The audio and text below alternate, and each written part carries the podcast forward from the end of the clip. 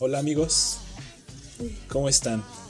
Desde aquí les habla Ricardo, está conmigo Mitzi Hola, aquí estoy. y Sentley. ¿Qué onda? Sentley. Sí, ¿qué onda? No era por si se preguntaban de, ¿cómo dijo? Porque te suelen preguntar mucho eso, ¿no? Sí, me suele, o sea, cuando no me, cuando no escuchan bien así, me- generalmente piensan que me dicen Santi. Santi, Piensan que me llamo Santi o este. Una vez me dijeron Irving, no sé por qué. Irving. Sí, o había un señor, ¿cómo me dijo? Ay, no, ahorita, ahorita que me acuerdo les digo, pero un señor una vez fui a pedir este algo ahí a- con los de limpieza y este. Ah, Sergio. Me- cuando le dije Sentley, me dijo, ok, Sergio. Y, no, señor. Bueno, si se les complica decir Sentley, también se llama Alan. Sí, pero nadie me dice así. Sí. Pero si quieren me dicen. Bueno, es, es un nombre más, más entendido. Bueno, de hecho, ¿no? solo mi familia me dice así. Alan. Ajá, sí. sí. Qué raro. De hecho, a mí solo mi, mi familia solo me dice Cristian. ¿Ah, sí? Ah, ¿Sí? Sí. ¿No te dice Ricardo? Mi mamá a veces. Pero todos los demás me conocen por Cristian. Mis papás en la vida me han dicho Sentley. ¿No? No, y es mi primer nombre. Wow, ¿por qué no? ¿Y por qué te lo pusieron entonces? Pues sí, ¿no? Sí. ¿Y tú, tú Mitzi? Entonces, y yo, a mí me dicen siempre Mitzi. ¿O Mitzo? Oh, bueno, tú me dices Mitzi. Pero nadie me dice Jael. Ah, sí, cierto. Mitzi, Jael. Ajá, pero nadie me dice Jael. Este, ni siquiera mis papás. Bueno, solo mi papá cuando se enoja. ¿Quién, Pero- quién escogió ese nombre? Deberías Mi echarle papá. pleito a quien Digo, haya no, mi papá, mi escogido papá ese nombre. Los dos nombres. Mi papá escogió los dos. Ah, también el mío. Sí, ay, qué feo. Yo creo que no me gusta Ah, ninguno de mis dos nombres. Yo no tengo papá. Ah, el papá de Ricardo se fue por cigarros. Sí, Bueno, entonces tu papá escogió tus dos nombres. exacto. No, y ¿sabes qué es lo triste? Que mi papá escogió mis nombres y luego se fue. Es cierto. No, mínimo el tuyo tuvo la decencia de, Mi, no- mi mamá escogió los dos nombres. Ah, bueno. Y mi mamá sí usa los dos nombres. ¿Sí? Sí. Qué buena onda. Bueno, al menos te acostumbras. Las mamás piensan mejor las cosas. Sí, Exactamente. No como mi papá que me puso primero un nombre que nunca usa. sí, mi papá también me puso los dos nombres. Y ninguno de los dos me gusta, pero pues, Tal vez ya olvidó tu primer nombre, Sentley. No, no creo. Por eso solo te llama Alan. ¿cómo, se, ¿cómo se da el primer nombre de mi hijo? Ay, qué bueno. Ojalá y no, porque también soy su primogénito. Estaría muy raro. Ah, sí, Sí, sí, sí, más sí. Bueno, está bien. Bueno, dejando las bromas de papás y mamás. Pues eh, vamos a hablar justamente hablando de, de nuestra infancia. Sí. Aquellos momentos cuando éramos felices, ¿Ya no eres feliz? ¿Acaso?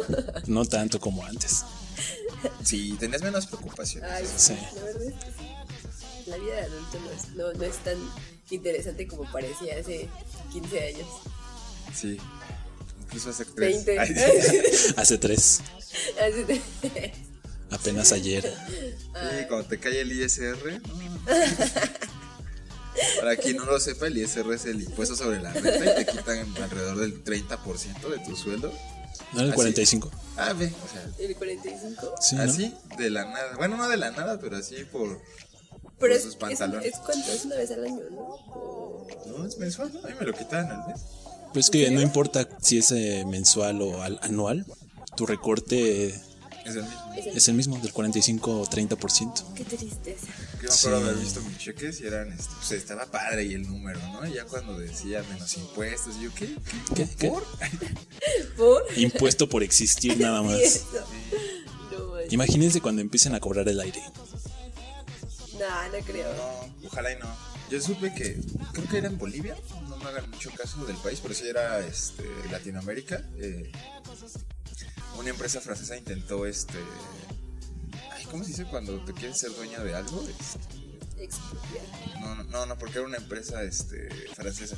Privatizar. Ajá, Privatizar. privatizar el agua. ¿ves? Y justamente la- los habitantes de esta parte, no me acuerdo si era de todo el país, pero al menos de una ciudad ahí, en, lo que yo recuerdo era Bolivia, no podían ni siquiera este, juntar el agua de la lluvia porque no les pertenecía, le pertenecía a esta empresa. Obviamente no funcionó. la gente terminó este, pues haciendo lo que quería, porque pues, sí, ¿cómo le puedes quitar un recurso tan, tan importante, no? Aparte, ¿cómo puedes controlar el agua de la lluvia? Qué. Pues, yo- ahí di- bueno, la lluvia no me acuerdo, pero sí decían cosas como de que todas las este, tuberías estaban controladas. No, qué feo, O sea, encontraron una forma, ¿eh? No, no, no me acuerdo cuál era, pero sí hay, sí hay formas. Qué feo. Pinche gobierno, puto. La viejita. La viejita. Ay, perdón. Pinche gobierno, fruto. perdón, perdón. Bueno, Pero sí, bueno, cuando eres pequeño, regularmente eh, eres feliz porque ves caricaturas, ¿no? O ves programas, o, o empiezas a investigar cosas que te interesan, o que en tu niñez te empiezan a llamar la atención, ¿no? Y que pueden definir tu camino de adulto. Sí, claro. No creo que igual quien decía que la ciencia es como magia, ¿no? Nada más que sabes, sabes de dónde viene. sí, de hecho sí. Exactamente. Pues sí, así comenzó con los alquimistas. Ajá, sí, sí, sí, justo. Entonces, pues sí, creo que define todo lo que vemos en nuestra infancia, define lo que somos ahorita. Así que pues es algo muy importante. Por lo que el tema del día de hoy que queremos tocar es este, eh, pues creo que, creo que es algo que nos llama la, la atención a los tres porque pues los tres, Fuimos niños. ah, los tres vimos niños. ¿Alguna vez? No, bueno, sí, los tres fuimos niños alguna vez y porque los tres nos dedicamos como a la parte científica. O sea, nos, sí nos Somos científicos. Luego pienso en eso y no, me gusta. A mí tampoco. también, no, yo ni siquiera me siento científica. porque- Tampoco yo. No, ni yo. Porque como ya no estoy en un laboratorio, Pero haces ciencia todos los días. Quieras sí o no. hacemos ciencia todos los días, Inconscientemente.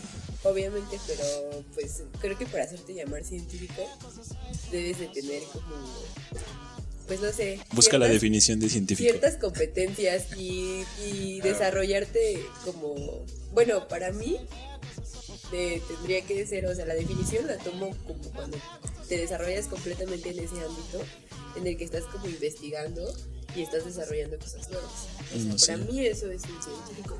Puedes buscar científico, amigo, en wifi. A ver, Sí. Ahora, vamos hoy a- sí hay wifi. Ay, sí, claro. A ver, vamos a buscar científico. Vamos, vamos a la definición para ver si sí somos o no somos. O andamos vendiendo puras piñas aquí. Ah, salió científico loco, pero ese no. Eh, Bueno, Mira, dice que del... la- Perdón, mi latino es nulo. Entonces, dice del latín eh, científicos. eh, y a su vez de cien- scientia, co- que significa conocimiento, y fic, que es una raíz apofónica de facis, que significa hacer. Dice que es una persona que participa y realiza una actividad sistemática para adquirir nuevos conocimientos en el campo de las ciencias, tanto naturales como sociales. Es decir, que realiza investigación científica. Eh, Para todos aquellos amigos, este, bueno, yo sí tengo amigos sociólogos ahí de la UAM, sí pueden ser científicos. Exactamente. todos podemos ser científicos. O sea, cualquier ámbito en el que estudiemos puede ser ciencia. Claro. Pues sí, puedes hacer ciencia. Sí, yo creo que Pero- mientras sea medible, Ajá, cuantificable. Entonces, por Y, eso, com- y comprobable. exactamente. Según yo lo que dije antes de la definición de Assembly, pues sí cumplía, ¿no? Con los requisitos de ser científico. Sí. Y por eso es que yo no me siento científica, realmente. Sí, porque dice que, este, Estudié ciencias. que adquirir nuevos conocimientos. Pero no, este, no, no me desempeño en ese ámbito. ¿No? No, pues nadie, ¿no? A mí, no me pagan. A mí no me pagan.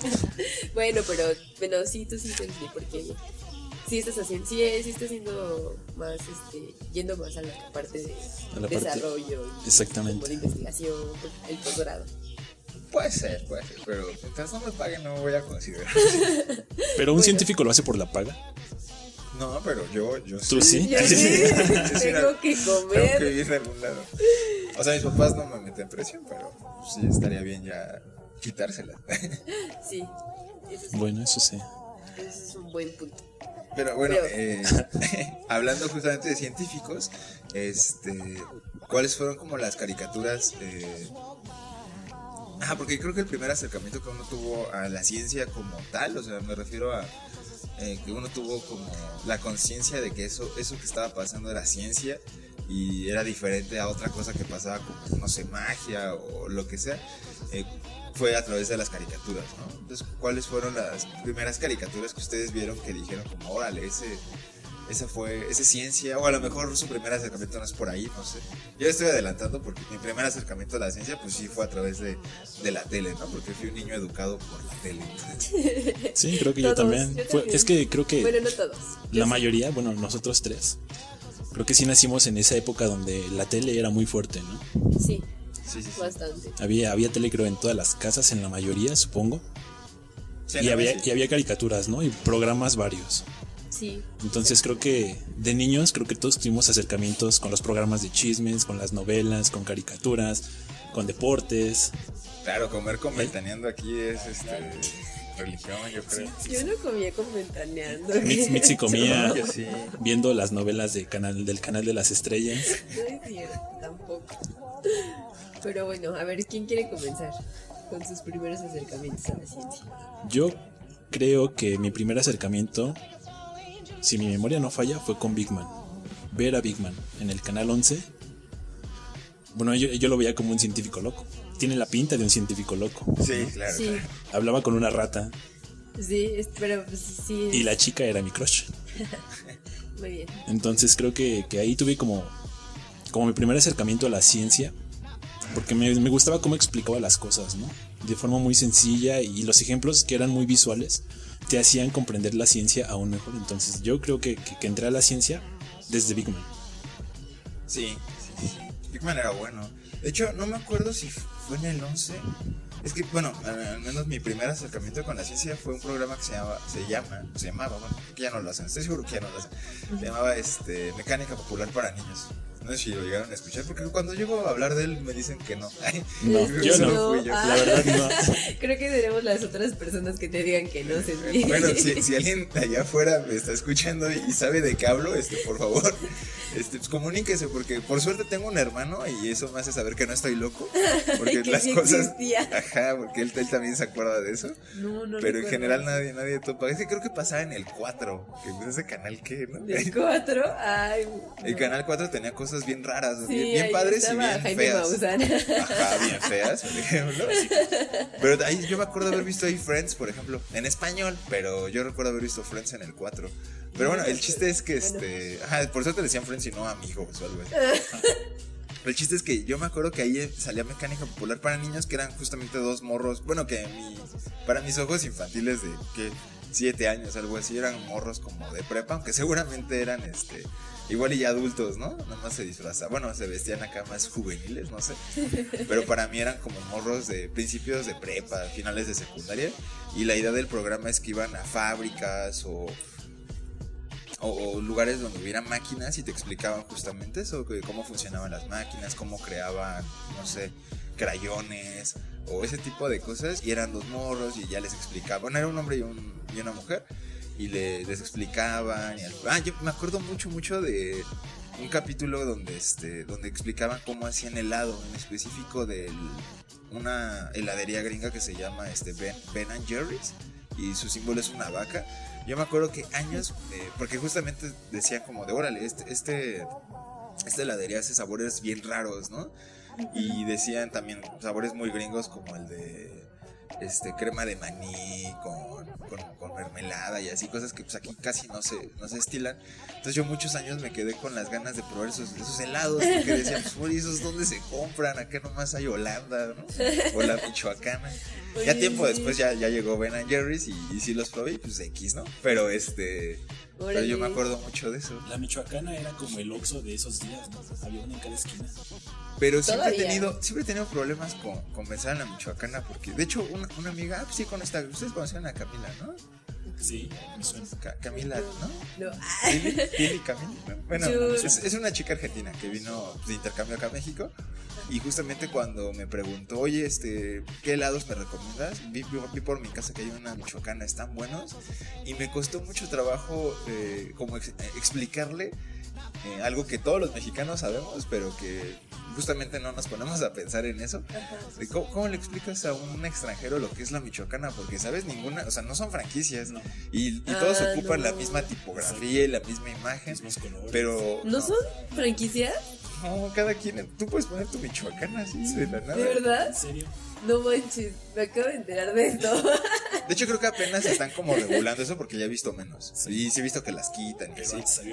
Pero antes tú ponías tu Michoacán y ya. No, no, no, no, no, no estaba enterada, la verdad que no era una franquicia.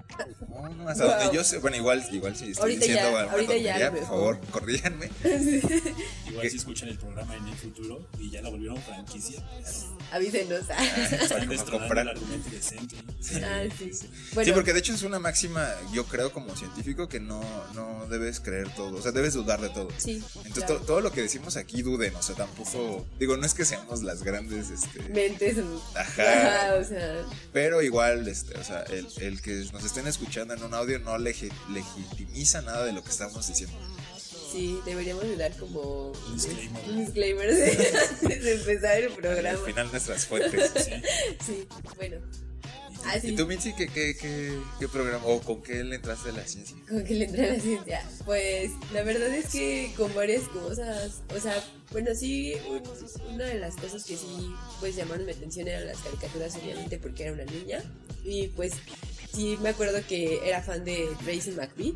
Sí se acuerdan de Tracy McBee. Sí, también creo que la llegaron de No, Sentley no se acuerda. ¿En serio? Es que ahí. No manches. O sea, sí me acuerdo, o sea, sí me suena, pero no, no recuerdo haberla visto. Era una inventora, ¿no? Era una inventora, ajá.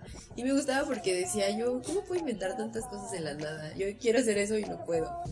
Este, ese es, pues sí, es- eso, este, también, este, Big Bang, el mundo de Big Bang también, pues obviamente me gustaba. El laboratorio de Este, el laboratorio de Dexter. Pero el laboratorio de Dexter yo lo veía así más fantasioso. O sea, por ejemplo, si me ponía a comparar Dexter con Tracy McBee, o sea, todavía decía, puedo hacer lo de que hace Tracy McBee, pero definitivamente no puedo hacer lo que hace Dexter porque tiene un super laboratorio. Sí. Que no sé de dónde chingado sacó el super laboratorio, pero el bueno. dinero, ¿no? El dinero, o sea, el dinero el para. cuento, no, no, Sí. que de luz que debía pagar. Sí, ¿Quién sabe? Porque como era genio, igual y tenía su propio reactor. Ajá, yo creo que sí. Bueno, sí, Sí, seguro, seguro sí van a sacar algo así. Sí, sí, razón. Ajá, entonces, pues. Yo sí quise poner alguna vez un laboratorio. Como Jimmy. Neutron. Como yo- Más como Dexter. Ay, pero eso Jimmy estaba Neutron llegó después y quería hacer un carro. Ay, sí, bueno, Jimmy fantasías Neutron de también. niño. De niño. De niño. Pues sí. Y pues en la escuela también, porque me acuerdo que en segundo de primaria iba yo en una escuela que se llamaba Albert Einstein. Mi, mi escuela de primaria se llamaba Albert Einstein. Entonces.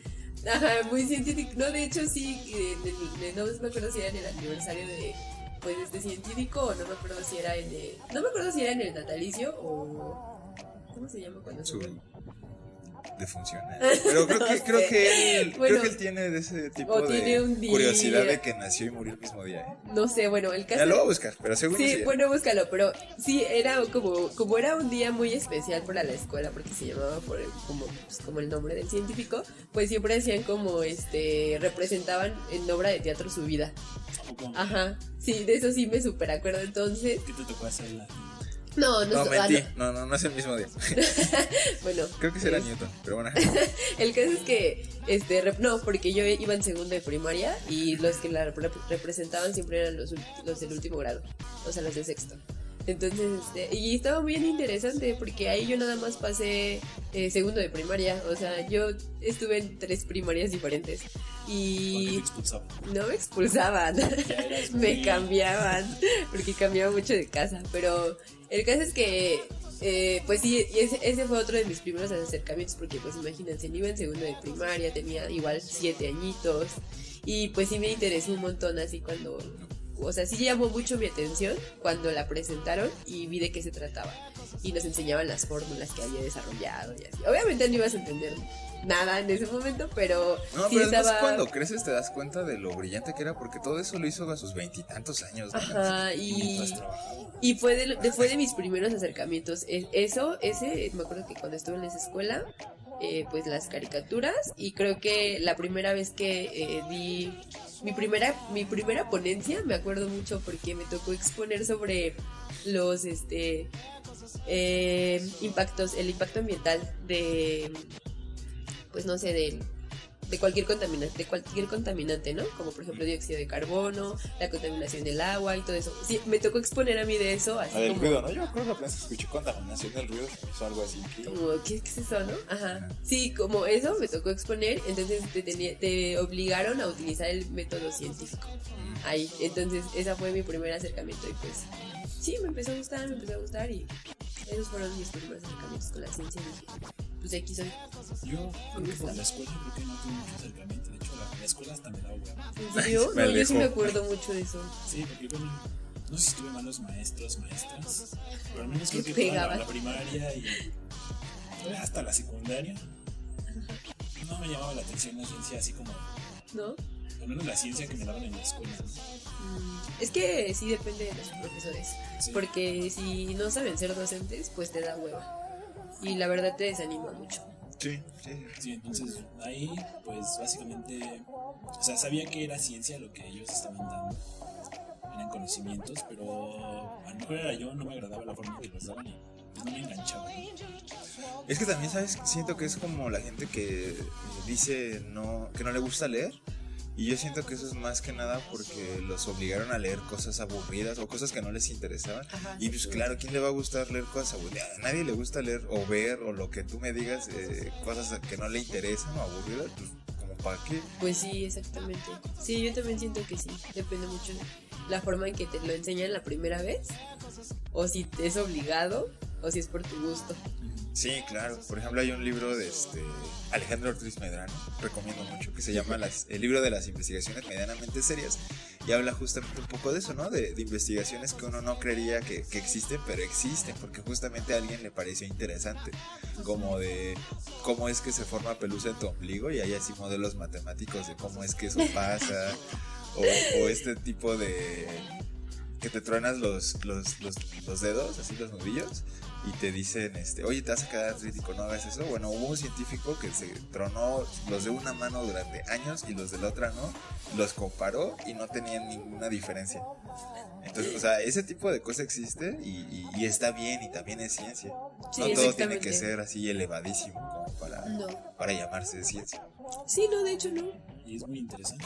O sea, cosas tan simples. Es como cuando germinábamos nuestra semillita, nuestro frijolito. Ajá. Eso es ciencia. Créanlo, ¿no? Eso es ciencia. ay, ¿saben qué otro programa me acabo de acordar? ¿Cuál? menos yo vi de niño en Canal 7. No sé si recuerdan un programa que salía sábados y domingos que se llamaba Disney Club. Ah, claro, claro. Que salía su Salía sección. el recreo y ahí salía el recreo. Sí. salía su sección de ciencia. Iban a las fábricas y te explicaban cómo hacían un montón de cosas. De eso Sí, no me acuerdo. creo que sí. Cómo hacían crayolas, cómo hacían Igual. gelatinas, cómo hacían eh, jamones, jabones. O sea, cómo hacían un montón de cosas industriales. Te daban una explicación de, al menos un poco superficial, pero científica, de dónde sacaban eh, toda la materia prima, cómo la procesaban, te mostraban la maquinaria y cómo iba pasando, ¿no? cómo se iba procesando y cómo obtenías el producto final. Creo que ese, ese programa también. Bueno, yo, yo me acuerdo mucho de esa sección, porque te explicaba un montón de cosas y veías, pues, cosas que, que Sí, te me metían acuerdo a que la eran fábrica. unos niños. Ajá, Ajá. y ellos te lo explicaban.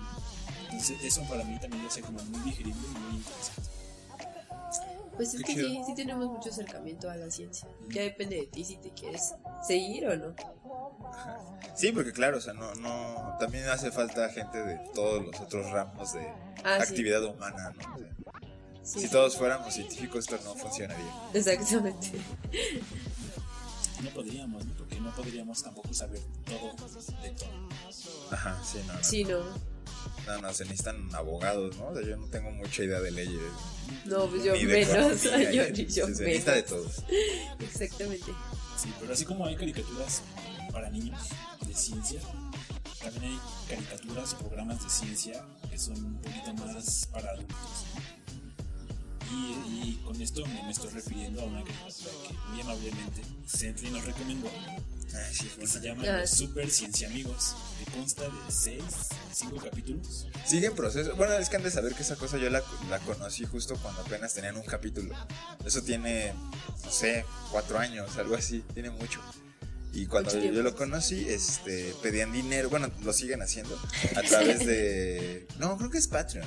Patreon. Sí, o sea, sí tuvieron un, un, este, un proyecto en Kickstarter, pero era para hacer un videojuego que desgraciadamente no llegó a la meta, entonces el videojuego se quedó con... De hecho, creo que puedes bajar todavía el, el demo.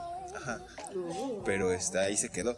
Y bueno, eh, Superciencia, amigos, va de este... Ah, bueno, si quieren buscarlo está en YouTube, todo legal, o sea, ahí buscan el canal de, de estos chicos, creo que se llama así, Super Science Friends, el canal oficial. Está traducido a español y de hecho es una muy buena traducción. Yo lo, yo lo he llegado a ver en español de España y no me molestó, está bien traducido español de España. Eh, lo vi en Latinoamérica y me gustó mucho más porque además se jalan actores muy reconocibles, ¿no? Sí, yo pude Sí. reconocer la voz de Pico. La voz de Pico, sí, ¿Qué, qué está pasando? Albert Einstein El tiene señor la, la voz de, este, de Naruto. Sí, sí.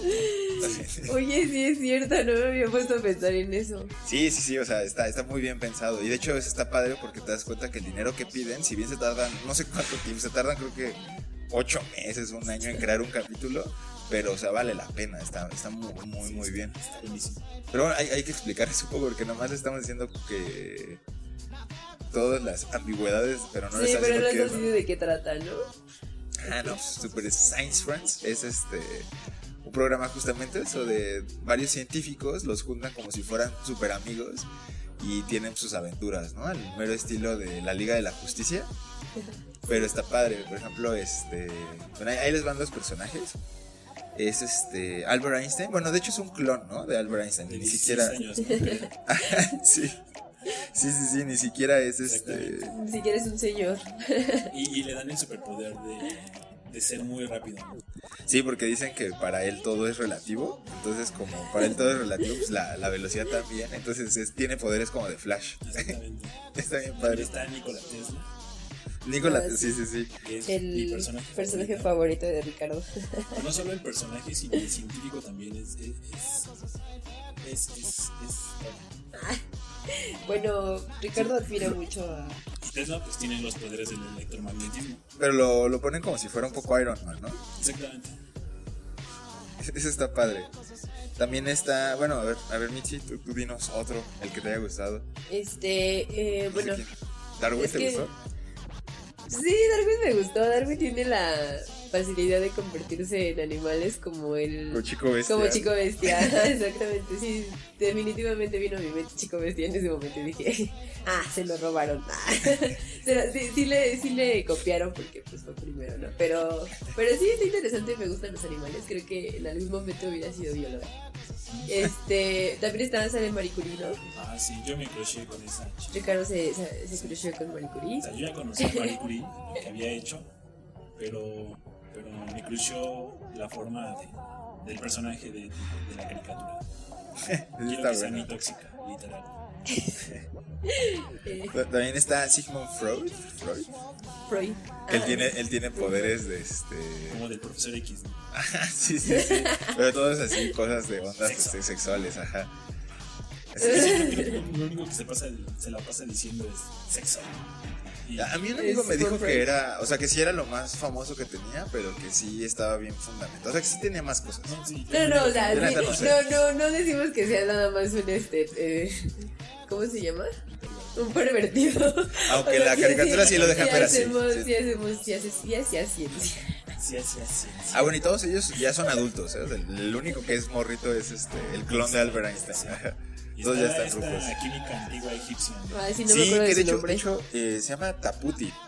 Taputi. Y de hecho, ajá, yo, yo creo que es lo que más le salta a todo el mundo, ¿no? Porque tú dices como, claro, Freud, Darwin, o sea, todos los has escuchado en Y de algún momento. Taputi. Ajá, y además como es como una señora este grande, este así espaldona y ni siquiera parece señora ni señor, o sea, es ahí algo raro. Está como de su piel que Como es un ente. como café, ¿no? Su Hasta piel su voz, ¿no? Es como. como el diablito, ¿no? Como de diablito. No, sí la tiene medio. Tiene rasposona, Sí, ¿no? sí, sí. Ajá, y sí, como. Ajá, de hecho creo que es la primera persona que cuando te interesa esto, este, esta, esta caricatura la buscas. Y lo que encuentras cuando la buscas es que se le considera la primera química. Ella es este de origen egipcio, si mal no recuerdo. y se le, se le atribuye ser la primera química porque hacía muchas fragancias y perfumes. Y justamente ahí te das cuenta por qué es así en la, en la caricatura, porque es una momia. Entonces está- ya está momificada porque pues, vivía hace mucho, mucho, mucho tiempo. Y está padre, o sea, a mí creo que fue un gran, un gran grato descubrimiento eh, saber de Tamputi. ¿no? no tenía idea de su existencia. Y sus superpoderes. Eh, pues poderes así como aromáticos, ¿no? Siempre sacan como químicos y, y Como es, es un poco de- Fabuloso. Ándale, el pelota fabuloso. Pero es, es como un poco como misterio, ¿no? De Spider-Man, porque crea siempre como este estas nubes de Nubes. químicos y los hace ver cosas este pues, que no están ahí o, o ella se Alucinógenos. Ajá, Sí, sí, pero- Bueno, yo además de los poderes de. Me voy a meter un poquito más con Nikola Tesla. Porque lo amo, dice. No, No, este, yo le hubiera dado el poder de. de. de ver el futuro. Ah, porque además él medio sí lo tenía. Sí, sí, lo tenía sí, clarísimo. era clarividente. Pues no sé si así, pero. Pues sí tenía dotes de, bueno, dones de clarividencia. Según yo. e- Era, era muy futurista.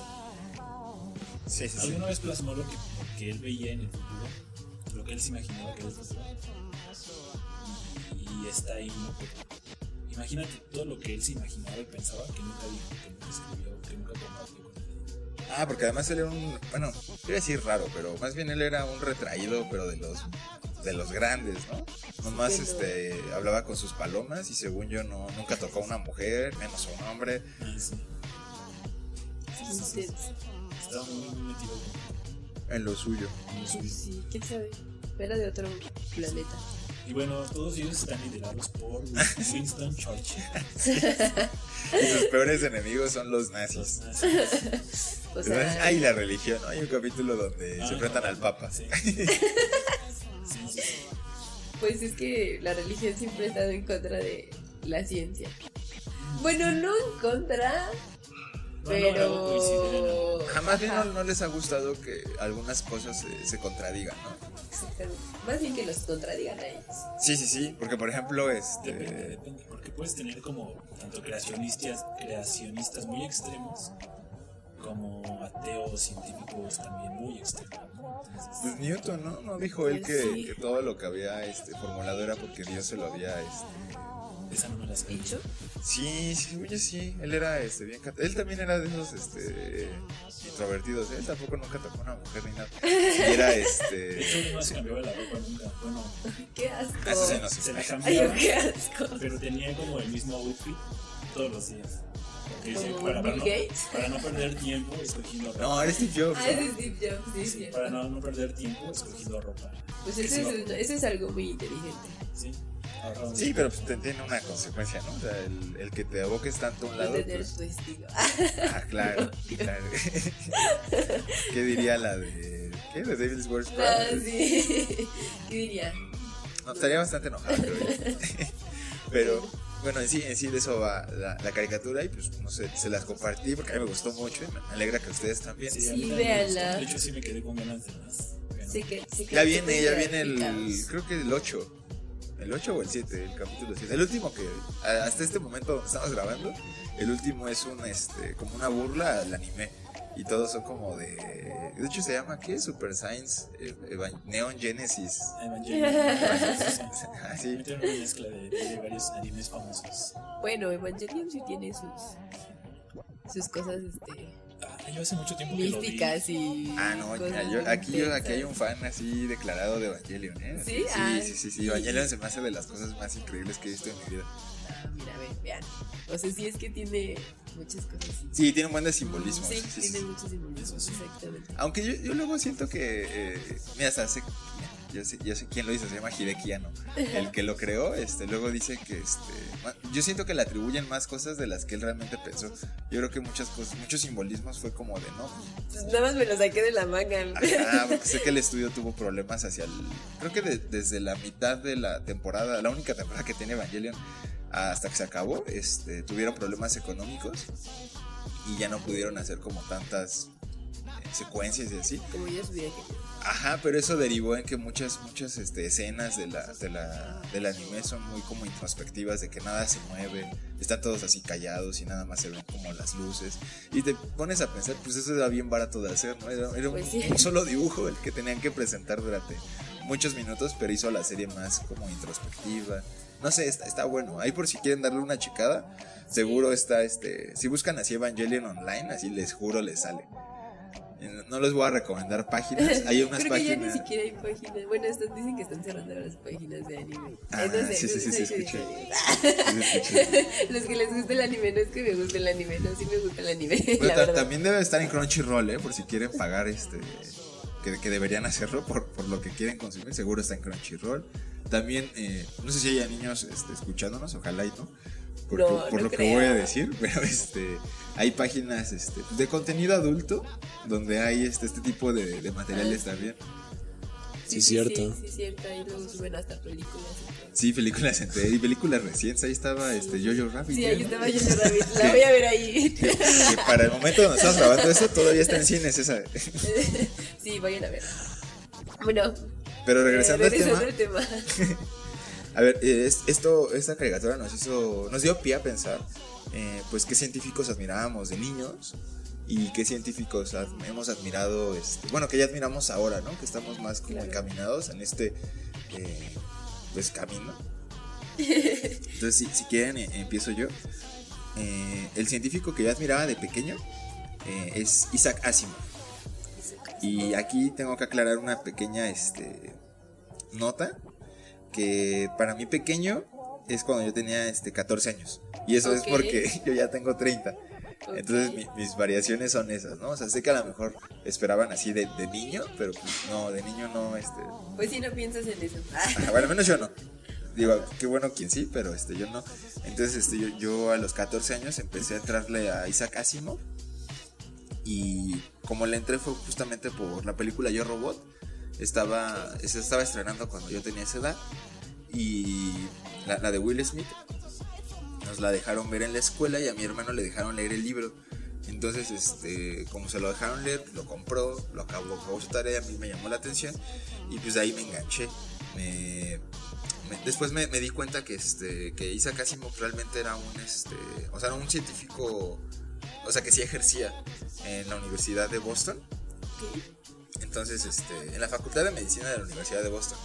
Entonces, eso ya con el tiempo, ya que me fui adentrando como a otro tipo de ciencias, como química o bioquímica, eh, me hacía mucho sentido que los libros de, de Isaac Asimov tuvieran sentido eh, pues, científico, ¿no? O sea, cuando decía ciertas cosas, como de que alguna, no sé, cómo, iba a interactuar eh, cierto material en el espacio, o si había atmósfera o no, sí tenía sentido y eso es porque él sí sabía, o sea, yo, yo mucho tiempo pensé que se había asesorado con, con gente y pues no, no lo necesitaba, o sea, él, él mismo tenía conocimientos pues fuertes, ¿no? De química, como para poder sustentar todas las, este, pues todo su universo imaginario. No sé ustedes, ustedes cuál, cuál, este, cuál científico admiraban de pequeño. Pues, eh, ay no, está muy difícil que yo admirara como algún científico porque sí me gustaban las ciencias, pero no me ponía a investigar realmente como, pues así como un científico como tal. Eh, si acaso que, pues yo puedo mencionar así que eh, lo investigué, que sí lo llegué a investigar porque en algún momento pues me llamó la atención lo que hizo y porque me gustaba como tal la clase y fue también en la edad de la secundaria, porque sí, o sea, en la primaria pues de plano X, ¿no? Ni siquiera estabas as- al tanto, pero en la secundaria yo tenía una maestra que era muy, muy buena, era, era mi maestra de química, fue mi maestra de química y de biología. Y pues sí, sí, sí, era muy, muy buena. Me gustaba la docencia y sus clases eran excelentes. De hecho, todavía la tengo en Facebook. Ahí sí, ¿me escucha? Un saludo Salud. maestra, la maestra Raquel. es súper linda y es súper buena maestra. Pero bueno, eh, ahí pues fue cuando yo conocí a, a, este, a la Guasía. Y pues sí, fue, fue como que el que más me, me llamó la... eh, pues sí, que más llamó mi atención por el tipo de estudios que hacía y por las cosas que realizó y pues sí, por las clases que, bueno, realmente él es el padre de la química moderna. Entonces, este, pues sí, o sea, de él derivan como un montón de cosas como, por ejemplo, eh, cómo respiran, cómo se hace la respiración en los seres vivos, eh, la ley de la conservación de la masa, la teoría del calor y de la combustión y aparte tiene estudios sobre la fotosíntesis. Entonces, todas esas, bueno, a mí ciencias naturales siempre me gustó mucho, entonces, pues ahora sí que siempre lo cuando lo investigaba yo decía, ay, es que qué bonito, ¿no? Te ponías a pensar cómo es que esas personas con el conocimiento que tenían llegaban a lo que ahorita estudiamos actualmente, ¿no? Entonces, sí, pues creo que fue como que el, pues no sé, el que más me, me atraía en, en esos momentos en los que yo era una estudiante de secundaria y me gustaban las ciencias naturales. ¿Y tú, Yo, pues. Ricardo? Pues igual de pequeño, creo que nunca admiré a un científico como tal. Yo, al primer cien- científico que, que admiré, no, ojalá me hubiera gustado conocerlo, Bueno, y conociste por lectura. fue Nikola Tesla, desde la vocacional. Y lo conocí a él porque llevaba una materia que se llamaba eh, Desarrollo de habilidades del pensamiento. Y una, de las tareas que nos dejó el maestro fue eh, investigar sobre la persona más inteligente eh, del siglo XIX, XX, no. Total, ¿no? Que ¿no? Porque ¿en qué año nació Nikola Tesla? en el 56, 856 Ah, no, entonces es del siglo XIX. del siglo XIX. Ok. No, pero, pero murió hasta el 43. Sí, o sea, nació en el siglo XIX y murió en el siglo XX. Ajá. Bueno, el punto era buscar a, a- al más inteligente, ¿no? Al genio. Y yo en esas épocas, pues ya, ya, ya, ya estaba ahí. Ya tenía conocimiento de que existía Einstein. Y pues yo hice mi tarea con, con base en, en Einstein. Y ya cuando pues nos tocó pasar a explicar qué cien- científico habíamos encontrado, pues da la casualidad de que ninguno le atinó a, Tesla. La mayoría se fueron con Einstein y con otros tiempos. Entonces ya el maestro nos, nos dijo que, que no estaba mal lo que habíamos investigado porque Einstein sí había sido un genio y había tenido desarrollos importantes en la física. Pero que un genio mayor que, que Einstein, que él consideraba, era Nikola Tesla. Y ahí me cayó el 20 a mí. Bueno, pues yo dije, ¿quién es Nikola Tesla? Entonces sí me causó como gran curiosidad. Y por mi parte pues empecé a investigar sobre él, ¿no? Lo poco que había, porque pues en esos tiempos el internet no era como ahora. Sí, no, era muy... Era- era- tenías que ir al café internet y cuando bajabas información, pues a veces era información falsa, o bajabas información con virus, o de plano no encontrabas. Entonces, pues yo ahí fue cuando me empecé a meter un poquito más, más y más y más. Y lo que me gustó de él fue que que tenía esa habilidad que yo deseo mucho, que es memoria fotográfica. Ah, ¿él tenía memoria Él tenía memoria fotográfica. Y esa habilidad para hacer ecuaciones y desarrollarlas en su cabeza así, pues me atrapó, ¿no? Porque yo quería ser como él. Pues sí, O sea, en la escuela, los maestros de matemáticas pensaban que él hacía trampa porque no desarrollaba las ecuaciones de los problemas, simplemente ponía el resultado y así entregaba pues, su examen. Entonces no, los maestros pues no le tenían como...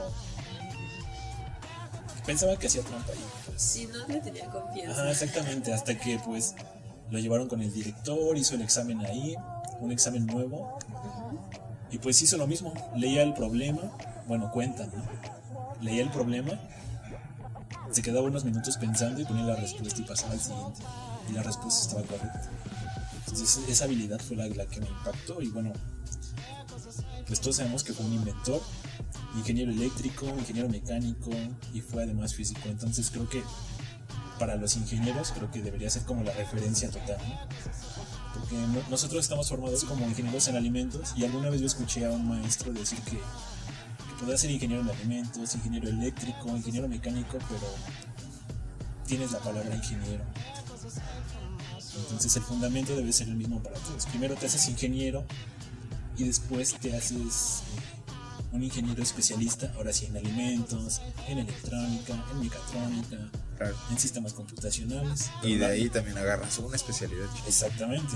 Entonces, todos nos formamos como ingenieros y fue lo que Nikola Tesla pues, es, es el ingeniero supremo, ¿no? para mí al menos. Y lo que me gustaba mucho de él es que tenía esa visión que les comentaba futurista, ¿no? de ver el futuro. Y les quiero leer un poquito de un texto donde él plasmó esa visión del futuro que él tenía. Y dice, las aplicaciones prácticas de los principios revolucionarios del arte inalámbrico apenas han comenzado. Lo que va a lograrse en el futuro desconcierta la propia comprensión. Esta profecía eh, fue hecha por él al hablar, al hablar de la utilidad de la transmisión inalámbrica en un futuro próximo. Sí, sí, sí. Y continuó con su texto. Dice, la atención del mundo ha sido capturada y se encuentra en poder de la telegrafía sin hilos. Sin embargo, este es un uso muy primitivo de este arte. Hasta ahora solo ondas eléctricas se han utilizado, que han sido amortiguadas rápidamente en su paso a través del aire. Es posible, sin embargo, transmitir corrientes eléctricas de enorme poder por miles de millas sin disminuir su energía. Esto no es una teoría, sino una verdad establecida por muchos experimentos prácticos. Pronto será posible transmitir mensajes inalámbricos en todo el mundo de manera tan simple que cualquier persona podrá portar y operar su propio aparato. Obviamente la transmisión inalámbrica de energía a través del océano, por ejemplo, abre una nueva era en los desarrollos mecánicos. Pronto será posible, por ejemplo, para, un hombre de negocios en Nueva York dictar instrucciones y hacer que aparezcan al instante en texto escrito en Londres o en otro lugar del mundo. Será capaz de hacer una llamada desde su escritorio y hablar con cualquier persona con un teléfono en el mundo. Solo será necesario llevar un instrumento de bajo costo, no más grande que un reloj de bolsillo, que permitirá a su portador escuchar lo que sea en cualquier lugar, mar o tierra, a distancias de miles de kilómetros. Uno podría escuchar o transmitir voz o una canción a los confines del mundo. De la misma manera, cualquier tipo de imagen, dibujo o impresión puede ser transferido de un lugar a otro. Será posible operar millones de tales instrumentos desde una única estación. Eso será un asunto sencillo que mantendrá las partes más remotas del mundo en contacto inmediato con los demás la canción de un gran cantante, el discurso de un líder político, el sermón acerca de la gran divinidad, la conferencia de un hombre de ciencia podrán tan solo ser llevados a una audiencia dispersa por todo el mundo. Más importante que esto, sin embargo, será la transmisión de energía sin cables, a grandes distancias. He estado experimentando con un modelo de barco operado por energía eléctrica transmitida sin cables y los resultados son asombrosos. Es posible, me parece, controlar los movimientos de la embarcación de manera absoluta desde una estación central, sin conexiones eléctricas de ningún tipo lo que se ha hecho con un pequeño bote en una pequeña masa de agua. Con el tiempo habrá, otra, habrá, habrá con transatlánticos más grandes a cualquier distancia de la Tierra. En otras palabras, un transatlántico podría ser propulsado a través del Océano Atlántico a gran velocidad gracias a la energía dirigida desde una estación inalámbrica en la costa. Con confianza podemos esperar que dentro de pocos eh, años muchas maravillas ahora no soñadas serán meros lugares comunes. ¿Le suena muy familiar? Sí, suena, que ya estuvo aquí un rato y se regresó a su tiempo. Ajá, sí, suena eso. es que vean esa gran capacidad de, de, tener esa visión del futuro, de hacia dónde se encaminaba. Y creo que lo único que falló es que ya no usamos relojes de bolsillo. Sí. No dijo que no íbamos, que íbamos a seguir ocupando, dijo que vamos a ocupar otros instrumentos que se parecen a los relojes de bolsillo. O el tamaño, sí, pues el tamaño. De hecho, esa es una de las cosas que también me gusta mucho de Isaac Asimov, justamente esa, esa visión, ¿no? Por ejemplo, este, yo, yo, no se les voy a leer porque es, este, es muy grande, pero recomiendo mucho su cuento, este, La última pregunta. Léanlo y, y al final van a decir, este, este tipo está describiendo Google. ¿En serio? Sí, sí, sí. O sea, obviamente con ciertas eh, errores como, bueno, no errores, sino inconsistencias como las tiene justamente Tesla al describir este, pues, el futuro. También Isaac Asimov no, Sí, o sea, no. No, no, podía verlo realmente, pero en, en, esencia este, está describiendo Google. Habla de una máquina a la cual le puedes preguntar lo que sea y lo sabe todo. Oh. No, pues sí. Y cualquiera lo puede consultar y justamente eh, eh, va un poco de eso el cuento, ¿no? De cuál fue la última pregunta hecha. No manches, Google es como un oráculo. Sí, ándale, pues sí, sí, la neta sí. Es un oráculo moderno. Y bueno, eh, yo tengo algunas eh, curiosidades de Isaac Asimov, que por ejemplo era de origen ruso, luego se nacionalizó este gringo. Eh, tiene, tiene libros de divulgación científica, o sea, no, no solo, sus libros no solo son este, Ciencia ficción. ciencia ficción. Y que en el 1965 tenía 14 doctorados honoris causa por diferentes universidades. No manches. Entonces, ajá, y uno acá Ok. este, con la licenciatura. Ajá, no hay una que sufriendo con la licenciatura. Yo la verdad no le he entrado a su, a su obra este, académica, pero algunos eh, libros que recomiendo de él es pues, Yo Robot, que creo que es su obra más famosa. Eh, la última pregunta, que como ya les dije, es un, es un cuentito, o sea, lo pueden leer en mucho menos de una hora. Si tienen Sí. mucha velocidad, yo creo que hasta en 20 minutos se lo echan. Eh, sé que su máxima obra este, es la trilogía La Fundación, pero esa no la he leído, o sea, ahí la tengo en pendiente. Y sé que es larguísima, también por eso no la he entrado, porque ahorita hay cosas en las que no... Debo enfocar mi atención y nada más me va a distraer eso. Sí. Sí, de hecho. ¿Sabes? Yo de hecho leí que todos los libros de ciencia ficción de Isaac Asimov comparten el mismo universo. ¿En ¿Ah, sí? Y te los puedes aventar todos. Ya, de hecho, ya están ordenados cronológicamente Para que se unan. Para que se unan. Wow. O sea, Como las películas de Pixar. ándale, más o menos. Pero esto no es una teoría, es oficial. Entonces, si Oh. quieren aventarse todo el universo de Isaac Asimov, pues, pues googleen, ¿no? Cómo, cómo leer los libros en Google. Ajá, ajá. Y ya te van a decir el orden en el que los debes de ir leyendo. Ay, mira, esa no sabía, está bueno. Qué chido. Qué buena onda. Pero sí son libros chonchos, entonces. Sí, sí, sí, son sus 600 páginas, ¿no? Sí. Bastante. Y si no, pues igual ya leí que también te puedes aventar eh, cada obra por separado y sin problemas. No, pues sí, o sea, no debería de haber problema, ¿no? Si les uno y. No, pues que hay unas que sí, si no, si no sabes algo, este, no entiendes bien otro. y Ah, bueno, sí. Pero no, no creo que sea el caso. No, digo, sí tiene como referencias ocultas, ¿no? Entre sus textos eh, que hace, que recordaba una época anterior o, o que visualizaba un futuro de otra forma. Está escrito. O sea, cuando te dicen que recuerda un pasado, el pasado sí existió y está escrito en una novela de Isaac Asimov. Órale, está bueno. Es algo así como el universo de Stephen King.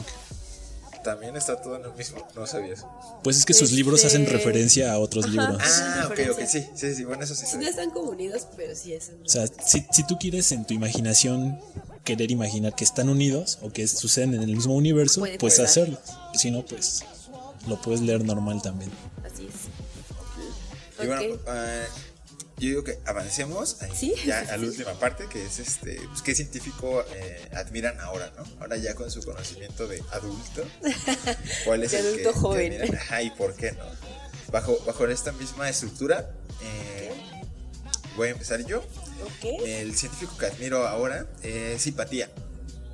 Y justamente, bueno, les voy a platicar un poquito cómo llegué a ella. Hipatía para mí, ¿qué será? Hace unos 10 años ya, era un, este, una bloguera, o sea, en blogspot.com, cuando esa cosa era algo. Ahí me, me solía meter y, este, y ahí conocí a Hipatía en un, este, en un blog de Gonzalópolis. Yo creo que todavía existe, está, está chistoso por si quieren darle una oportunidad, está muy bien redactado. Y en los comentarios encontré a, este, a Hipatía, me cayó muy bien, me di cuenta que también tenía un blog y la empecé a seguir. Y bueno, fuera de eso, eh, sí me pregunté pues, por qué se llama Hipatía, ¿no? Lo googleé y me di cuenta que Hipatía fue una, este, bueno, es considerada la primera, este, matemática de la que se tiene historia.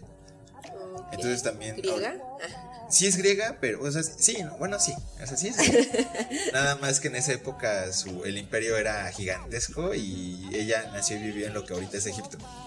ok. Pero sí se le considera griega. Y pues nada, o sea, me gustó muchísimo por eso. Eh, Se me hace, más, más que el hecho de que sea la primera mujer matemática de la que se tenga, porque igual hay alguien antes, ¿no? Pero de la que tengan registros es ella.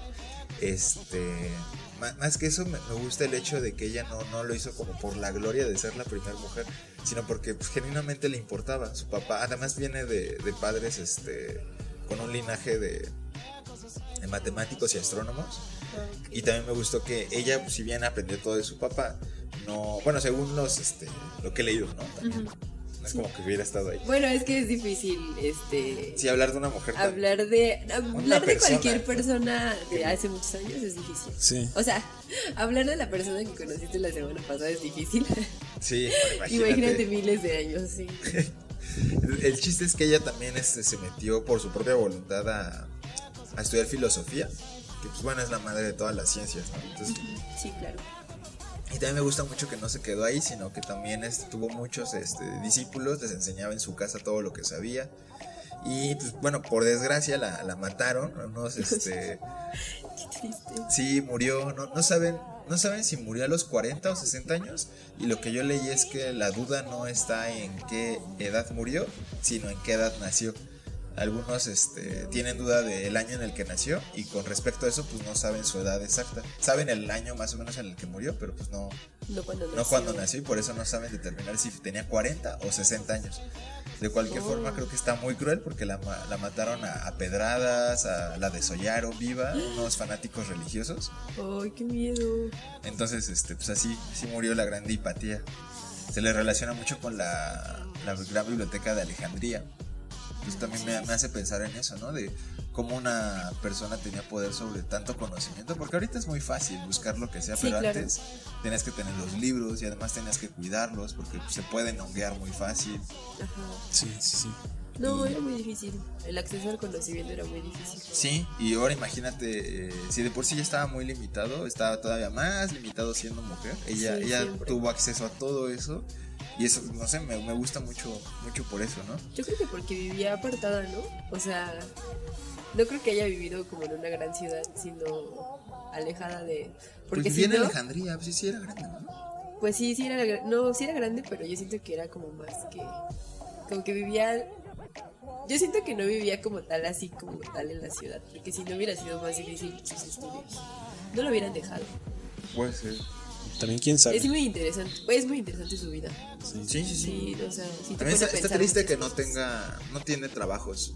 Yo, yo lo, yo lo que medio sé es que quemaron esa biblioteca y seguramente ahí se fueron sus trabajos. Probablemente. Lo que se sabe de ella es por sus discípulos que escribieron de ella o escribían este, referencias a ella. Wow, qué intenso. Yo, este, actualmente, pues no, no, no sé, amigos. Tampoco, no, este, Badui. no, Ah, no, pues, o sea, sí, yo, yo, yo sí admiro bastante a los, eh, El a Sengel los de, científicos de mi carrera, sí. de cálculo. De, o sea, de ¿Trejo? alimentos. Oigan, el profesor Trejo, sin, ¿Es doctor sin decir nada, es docto- tiene doctorado y ha publicado un montón de cosas Sí. este, en la Universidad de California porque de ella es su esposa. Berkeley, ¿no? Sí, Y- también es cualquiera, sí. Ajá, entonces, este, y la verdad es que se la sabe. Ahí tiene algunos premios por, por algunas cosas que hizo con el nopal. Aunque usted no lo crea. Siempre si quieren Sí. buscarlo, denle una Sí, googleada al doctor. Trejo. ¿Cómo se llama? Sí, Augusto Trejo. Augusto Trejo. Sí, busquen Augusto, Augusto Trejo. Trejo guion Nopal. Y seguro le sale, y sí. Seguro le sale, sí, o sea, le googleenlo y van a ver que Sí, les va a seguramente salir. sí. Y véanlo, eh, véanlo, porque ya es una persona grande. Es choro, pero ay, anda bien activo en sus redes sociales. No sé, yo no lo tengo agregado. A mí me apenas me mandó solicitud y me mandó mensaje. Digo, hola, ¿Ya ¿cómo te invitó a comer? querida? no, no me invitó a comer, pero sí me saludó y así. No, ya no le contesté porque dije, ay, no, voy a Ay, a este de hecho creo que yo le envié solicitudes de tu Facebook, ¿no? Ay, no es cierto, ¿No? a Trejo no. Fue desde el celular de piña, entonces. De piñita. bueno, mí apenas me agregó, no tiene mucho. Pero es bastante popular en redes sociales. Busquen Sí, a- sí, sí. al profesor. Pero bueno, no, este, no, no, no, es como que. ¿No? ¿No es tu, tu científico favorito? No, no es mi científico favorito. Y la verdad es que no es como que me haya. Bueno, ahorita que ya estoy grande, eh, Haya marcado tu, tu vida. Sí, o Académica. sea, académica, así como que algún científico como tal, no porque como que cuando ya te dedicas a estudiar a la ciencia, pues te das cuenta que son muchos, muchos, muchos, muchos, muchos. Entonces, como para fines del programa, yo me dediqué a buscar algo que me interesara bastante, bueno, que me haya interesado bastante, que creo que haya tenido un impacto muy grande eh, ahorita en este, en las nuevas tecnologías, eh, con respecto a la biotecnología, que es en el ramo en el que nosotros nos desempeñamos. Y este, me puse a investigar que, eh, bueno, no sé si ustedes conozcan la, la técnica CRISP, CRISP-R-Cas9. Sí, ¿no? Para modificación Ajá, para genética. modificación genética. Y entonces hay unos pioneros que lo descubrieron. O sea, es un grupo, es un grupo de tres personas que descubrieron. El primero, el primero que, que lo descubrió fue un español, un, un viejito, bueno, un microbiólogo español que se llama Francisco Martínez. Y eh, bueno, él empezó sus trabajos con en la investigación, se empezó a dar cuenta porque él, pues su rama como tal era la microbiología y se empezó a dar cuenta que pues los, los, sí, los microorganismos tenían como ciertas secuencias que cuando las atacaban un, no sé, virus o algún patógeno, pues las podían reconstruir y entonces él se dio cuenta que no había, no había estudios de eso en ningún lado, entonces lo comenzó a estudiar, lo comenzó a estudiar y después cuando se volvió, bueno, él cuenta que no tuvo ni tampoco este el apoyo económico porque como era algo nuevo pues nadie quería como invertir en eso porque no sabían si realmente iba a funcionar para algo. Entonces tardó muchos años en que le dieran apoyo y encontró el apoyo en Estados Unidos en unos este, otros científicos de Estados Unidos. Ahí eh, conoció a una a una señora que también este se llama Jennifer Doudna esta científica es también es una bioquímica y, y también fue igual fue de se juntaron junto con ella y con una este igual otra científica que se llama que se llama Emmanuel Charpentier. Se juntaron ellos tres y comenzaron a, a conseguir este pues sí que les pagaran no para que más bien que no no se dice que les pagaran cómo se dice cuando te monetizan y te ayudan ¿Te financiaron? Ajá, que te financiaran el proyecto y fue como lo descubrieron, fue como fue, fue gracias a eso, a que trabajaron en conjunto que descubrieron este esa nueva técnica que actualmente se ocupa en todas las ramas de la biotecnología y que, o sea, es la base de la modificación genética.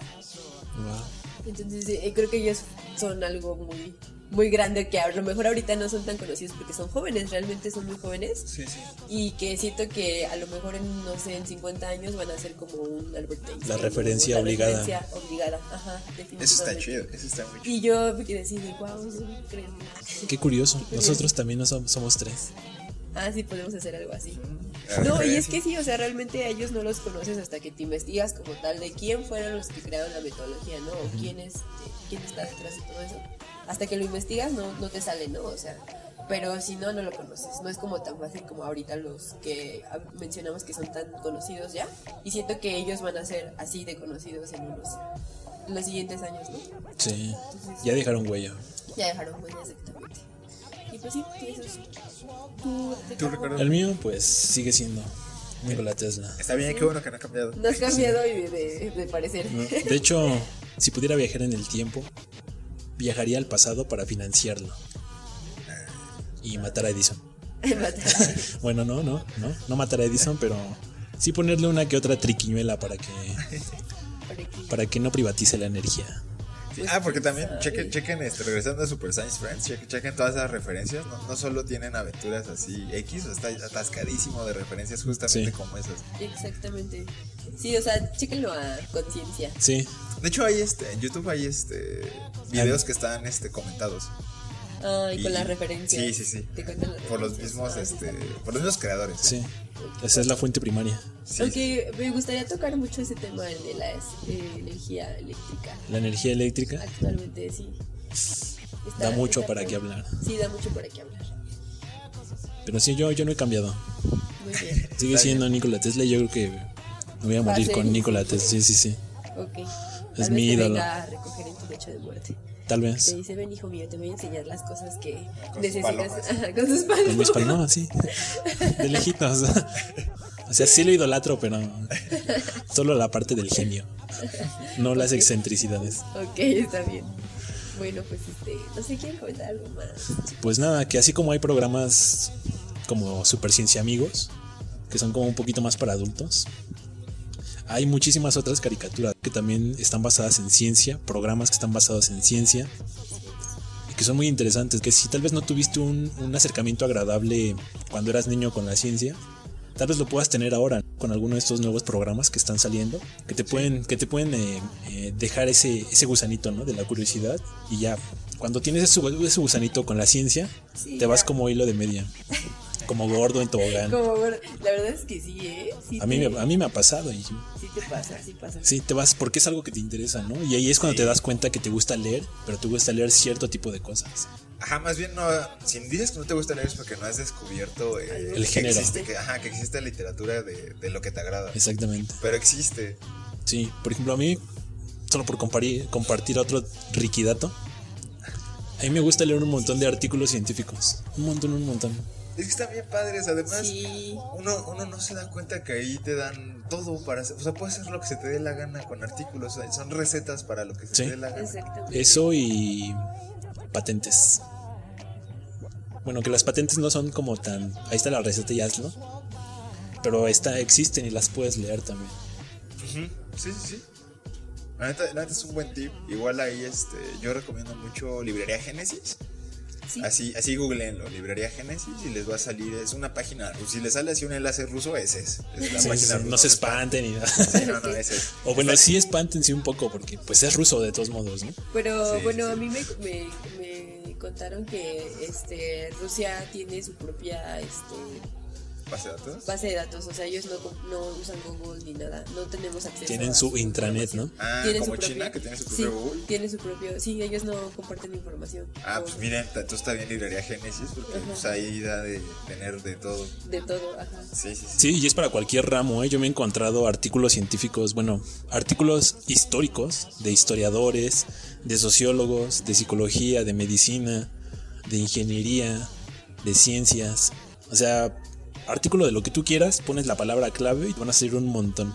Ah, qué bueno, el tip que yo doy es que lo busquen en Google, van a encontrarse el artículo, obviamente les van a querer cobrar por eso, este, y ya que tengan el nombre del artículo, que sepan, que ya hayan leído el abstract y hayan dicho, ah, este es muy bueno, ese, ese nombre, lo, o el DOI, que es como el ICBN de los artículos, lo copian y lo pegan en Librería Génesis o en Science Hub, de donde ustedes quieran, que de hecho Librería Génesis es uno de los eh, bases de datos que agarra de Science Hub, entonces al usar Librería Génesis, pues medio usan Science Hub, lo pegan ahí y les va a dar el artículo.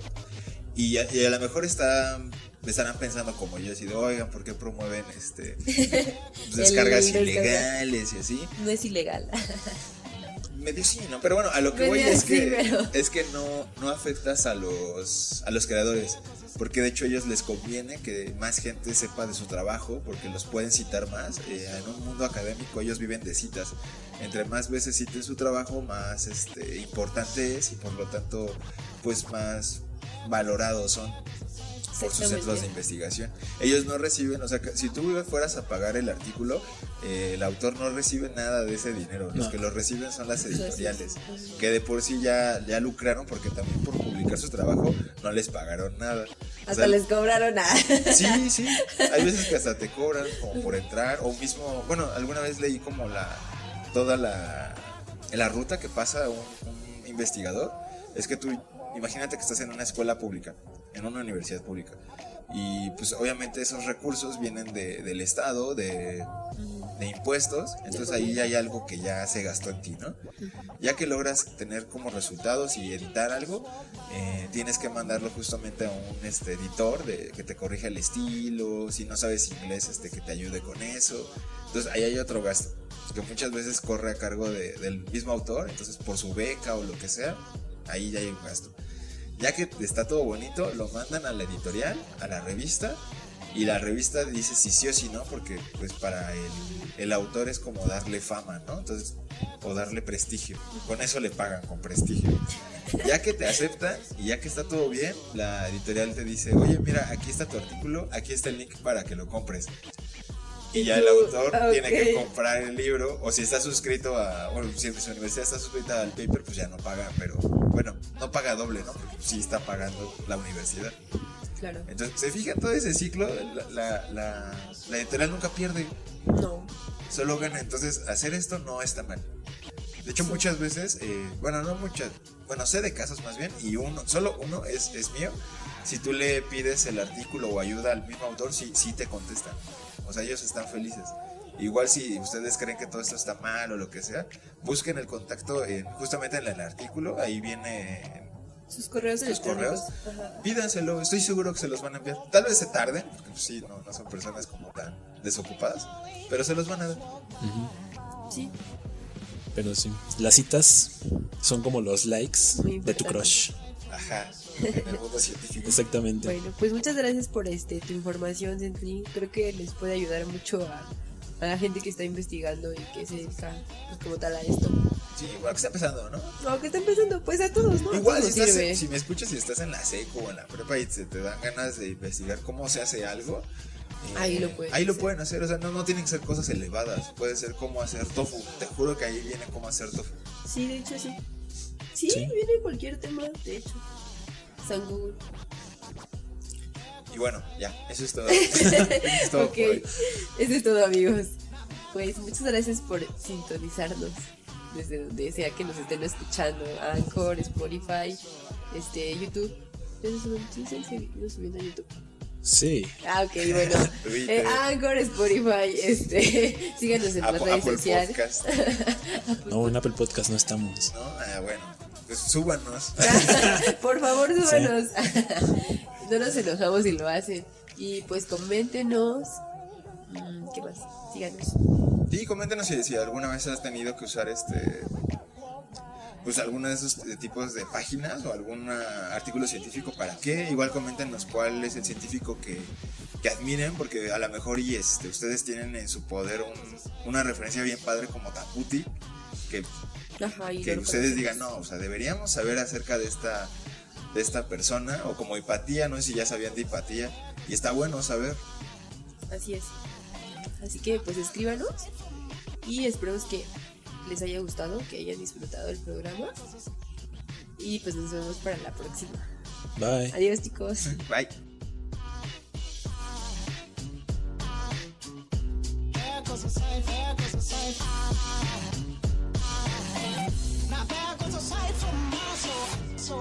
so